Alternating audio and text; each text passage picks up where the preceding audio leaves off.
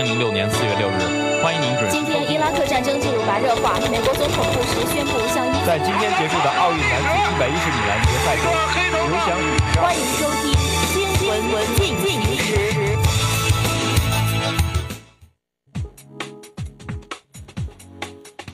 关注新闻热点，把握实时动态。欢迎收听二零一七年五月十二号的新闻进行时。今天是星期五。今天节目的主要内容有：新闻快报，国土资源部划定城乡建设用地管制边界；宁夏查处三起违反中央八项规定精神典型问题；马来西亚总理，马来西亚人民将从“一带一路”倡议中获益；伊朗最高领袖哈梅内伊称，伊朗将加强导弹控制能力。评论员文章：互联网时代，线上购票更需线下完善。评论文章：高端访谈西班牙驻华大使，“一带一路”倡议有助于扩大中西合作。下面是一组新闻快报：国土资源部划定城乡建设用地管制边界。央视网消息，记者从国土资源部了解到，《土地利用总体规划管理办法》近日发布实施，办法要求因地制宜划定城乡建设用地管制边界。管理办法明确，土地利用总体规划是国家空间规划体系的重要组成部分，是实施土地用途管制、保护土地资源、统筹各项土地利用活动的重要依据。它分为国家、省、市、县和乡五级。编制市级、县级乡土地利用总体规划，国土资源主管部门应当会同环境保护、住房城乡建设等部门，充分考虑生态保护红线、永久基本农田、城镇开发边界，因地制宜划定城乡建设用地规模边界、扩展边界、禁建边界和允许建设区、有条件建设区、限制建设区、禁止建设区等城乡建设用地管制边界和管制区域等。宁夏查处三起违反中央八项规定精神典型问题。新华社银川五月十一号电，记者从宁夏回族自治区纪委获悉，宁夏纪纪委检察机关近日查处严肃查处了三起违反中央八项规定精神典型问题。银川市庆兴区桂通乡河滩村党支部书记马来全大操大办婚宴问题，马来全事先向事先向桂通乡党委计划报告。计划为儿子举办婚宴，待客十桌，实际上却于二零一六年十一月九号、十一号先后两次举办婚宴二十三桌，邀请亲戚和部分村民参加。马来全受到党内警告处分。石嘴市平罗县房屋产权产级管理所所党党支部书记贾金玲公款旅游问题，贾金玲借参加培训班名义，先后到济南、青岛、北京等地旅游。违规报销相关费相关费用三千二百一十四点五元，贾金玲受到党内严重警告处分，违违规报销的费用予以收缴。吴忠市青铜峡市大坝镇华石沟村党委书记、村委会主任张克军违规违规举办乔迁宴问题。二零一五年八月二十六号，张克军邀请亲戚朋友及党村干部、村民等八十七人参加其乔迁新居宴。设宴酒桌，违规收取礼金八千一百元，张克军受到党内严重警告处分，违规收取的礼金全部退还。马来西亚总理，马来西亚人民将从“一带一路”倡议中获益。新华社吉隆坡五月十一日电，马伦马来西亚总理纳吉布十二日将启程访华，并出席“一带一路”国际合作高峰论坛。他十一日在个人网站上发表文章说，“一带一路”倡议将使马来西亚人民获益。他相信此访将给马中两国合作带来新成果。纳吉布表示，“一带一路”建设将全面加强。互联互通，促进马来西亚经济发展。马来西亚希望从“一带一路”倡议中获益，因此本次合作高峰论坛对马来西亚而言具有重要意义。他认为，马来西亚的战略位置有利于在其“一带一路”倡议中扮演重要角色。马来西亚人民将从全面的互联互通和地方经济发展中受益。吉纳布纳吉布表示，马中两国拥有良好的双边关系。他去年十一月曾对中国进行访问，两国关系更加紧密。他相信此次访问将在双边关系层面以及投资、贸易和商业合作领域给马中两国带来具体成果。伊朗最高领袖哈梅内伊称，伊朗将加强导弹掌控能力。新华社德黑德黑兰五月十号电，伊朗最高领袖哈梅内伊十号表示，伊朗不再以敌对势力对伊朗导弹能力的菲薄，将加强对导弹的掌控能力。据伊朗国家电视台报道。哈梅内伊当天在当天在接见伊朗伊斯兰革命护卫队指挥官时指出，伊朗现在拥有的导弹可以从数千公里外高精度的击中击中目标，要保持这一能力并不断加强。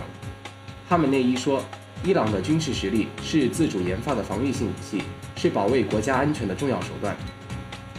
西方国家一直指责伊朗研发试射弹道导弹违违反了联合国安理会有关决议。伊朗方面坚称有权研发防御性武器，表示弹道导弹的试射与核武器无关。当天，哈梅内伊还对试图通过总统大总统大选破坏伊朗国家稳定的敌人发出警告，称一切制造混乱和动荡的阴谋都必将被粉碎。他要求国家安全部门保障选举顺利举行，并呼吁民众积极参与选举投票，不给敌人以可乘之机。伊朗第十二届总统选举将于本月十九号进行。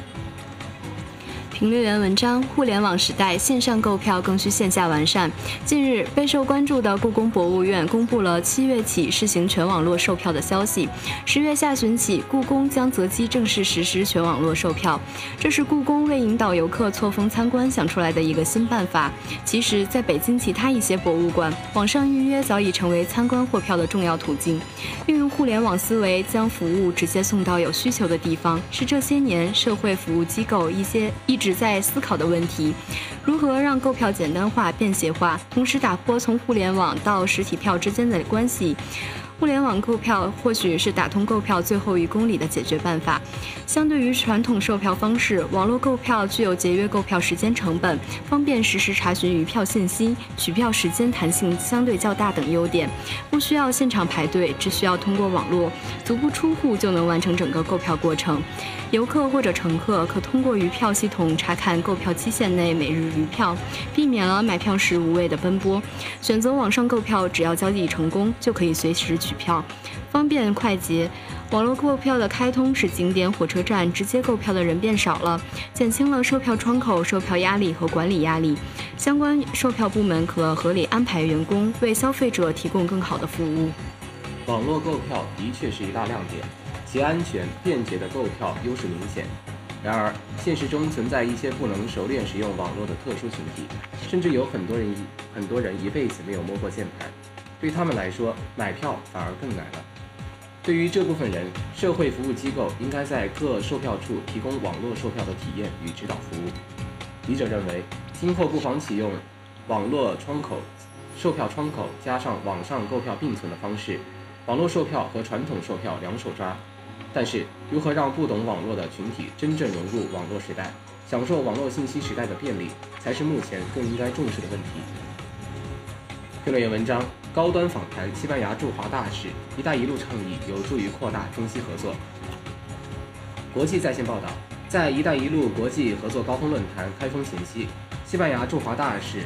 瓦伦西亚先生十号接受了中国国际广播电台记者的专访。在采访中，瓦伦西亚大使表示，西班牙高度重视中国提出的一带一路倡议，希望借此次。拉霍伊首相访华之机，进一步深化和拓展两国在经贸、旅游、教育、文化等领域的合作，推动中西合作取得更丰硕的成果。马来西亚大使介绍说，西班牙首相拉霍伊即将出席“一带一路”高峰论坛，这充分显示了西班牙政府高度重高度重视发展同中国的友好关系，并希望以此为契机，扩大与中国在各领域的合作。西班牙政府首相拉霍伊即将访问中国并参加此次论坛。我认为，首相先生此次访问中国是为了两国的友谊，为了两国人民的福祉而来。其次，是为了深化和拓展两国的友好关系和友好合作关系而来。西班牙在参与全球重要基础设施建设项目上有丰富的经验。西班牙希望同中国在更多的领域上展开合作。在谈到中国与西班牙两国经贸关系取得的成就和未来发展的前景时，瓦兰西亚大使认为，在传统经贸合作取得丰硕成就的基础上，在一些新的领域，两国依然有巨大的合作潜力。中国与西班牙的经贸合作已经取得了丰硕的成果，但我相信，随着中国进一步开放市场，将会有更多的潜力被释放出来。西班牙有高质量的农产品、工业产品，西班牙的服务业水平也很高。更重要的是，在大型基础设施建设项目上，西班牙有很多宝贵的经验，愿意同中国分享。我们希望同中国在各个领域都展开富有成效的合作。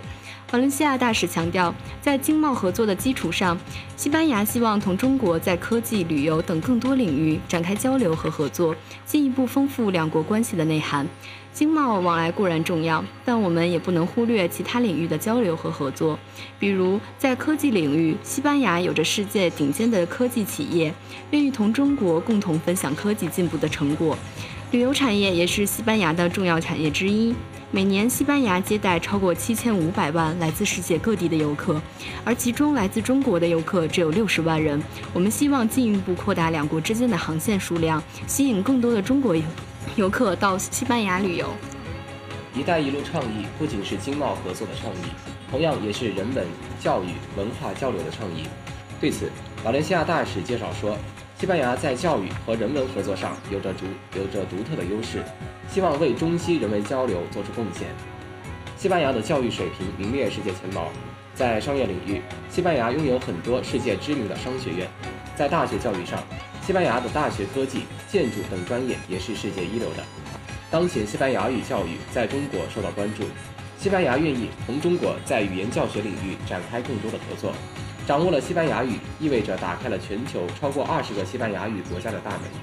此外，中国在西班牙，中国与西班牙在文学、艺术等诸多领域都有着广阔的交流合作空间。瓦伦西亚大使总结说：“当今的世界最需要的是开放和合作，这也是国与国之间相互交往的基石。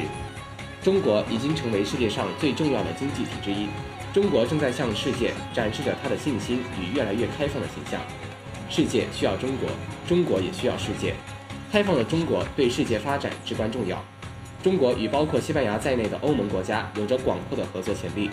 坚持推动合作，扩大相互开放，不但有助于中国和欧盟各国，同样惠及全世界。最后是今明两天的天气预报：今天夜里多云，最低气温十二摄氏度；明天多云，最高气温二十八摄氏度，最低气温十六摄氏度。以上就是今天节目的主要内容。播音陆明星、邓天祥，导播展一凡，感谢您的收听，我们下期再见。再见。